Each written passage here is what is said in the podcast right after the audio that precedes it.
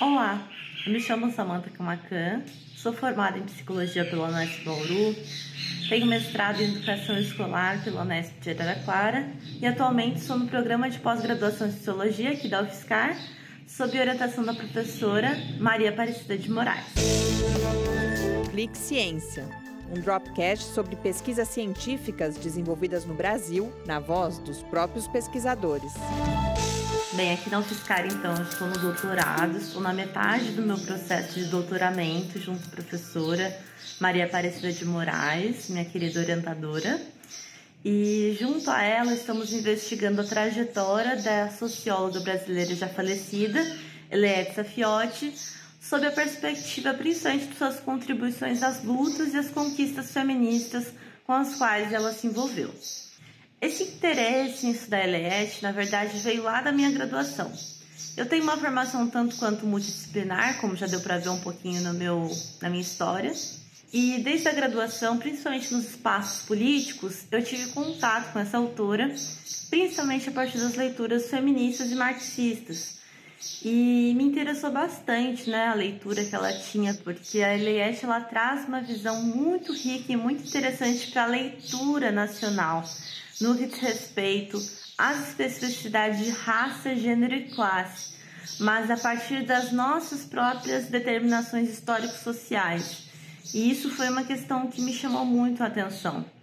A partir de então, eu fiz um mestrado pensando as contribuições dela para teorização pedagógica, mais especificamente pensando a pedagogia histórico-crítica, que é uma teoria pedagógica de perspectiva marxista e foi no mestrado então que nas minhas bancas tanto de qualificação quanto de defesa que eu fui orientada a dar prosseguimento num programa de sociologia aos estudos de sua trajetória, tendo em vista que isso era uma lacuna na teoria sociológica. Então, chegou aqui na UFSCar com esse desejo de estudar a sua trajetória à luz principalmente desses condicionantes todos, né, desses círculos políticos intelectuais com os quais ela se relacionou, com as circunstâncias maiores históricas que estavam acontecendo no seu momento de vida e principalmente de olhar não somente para o seu pensamento, porque a gente entende que isso já tem um acúmulo bem interessante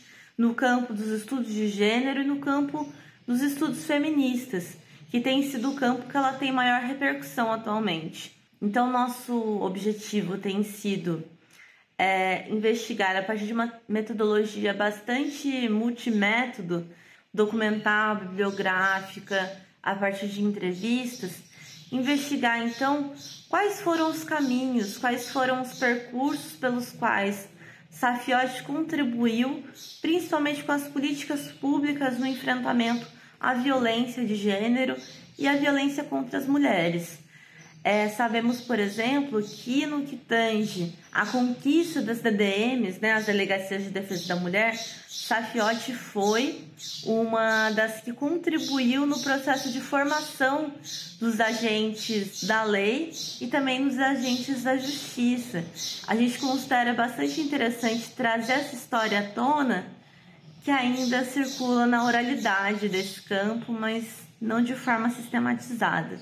É importante dizer que recuperar a trajetória de intelectuais, pensadores brasileiros faz parte desse processo de resgate da memória e também da elaboração de um projeto nacional com o qual nós temos acordo e que faça sentido para a nossa realidade. No caso em questão de Eliette Safiotti, recuperar sua memória é sempre um lembrete para que continuemos sua luta e sua empreitada contra a discriminação, a violência e toda forma de injustiça social.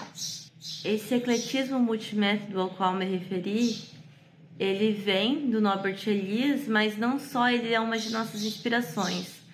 Como devem ter percebido, uma de nossas inspirações é o Pierre Bourdieu, pensando as perspectivas de trajetória e campo, e outros autores também que a gente dialoga vêm do campo da sociologia dos intelectuais. Então a gente tem um diálogo bastante interessante também com o Fábio Querido, no que tange a sociologia dialética dos intelectuais, pensando na composição desse quadro dialético dessa trajetória de Juliette Safiotti, a partir desses condicionantes que vão para além da sua vida, porque uma vida ela é composta de múltiplas determinações.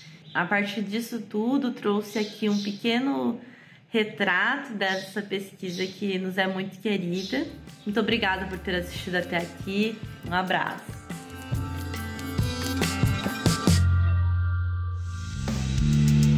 Ciência é uma produção do Laboratório Aberto de Interatividade para Disseminação do Conhecimento Científico e Tecnológico, o LAB, e do Centro de Desenvolvimento de Materiais Funcionais, o CDMF. Saiba mais, visite www.lab.fiscar.br. Apoio Fundação de Amparo à Pesquisa do Estado de São Paulo, FAPESP, e Conselho Nacional de Desenvolvimento Científico e Tecnológico, CNPq.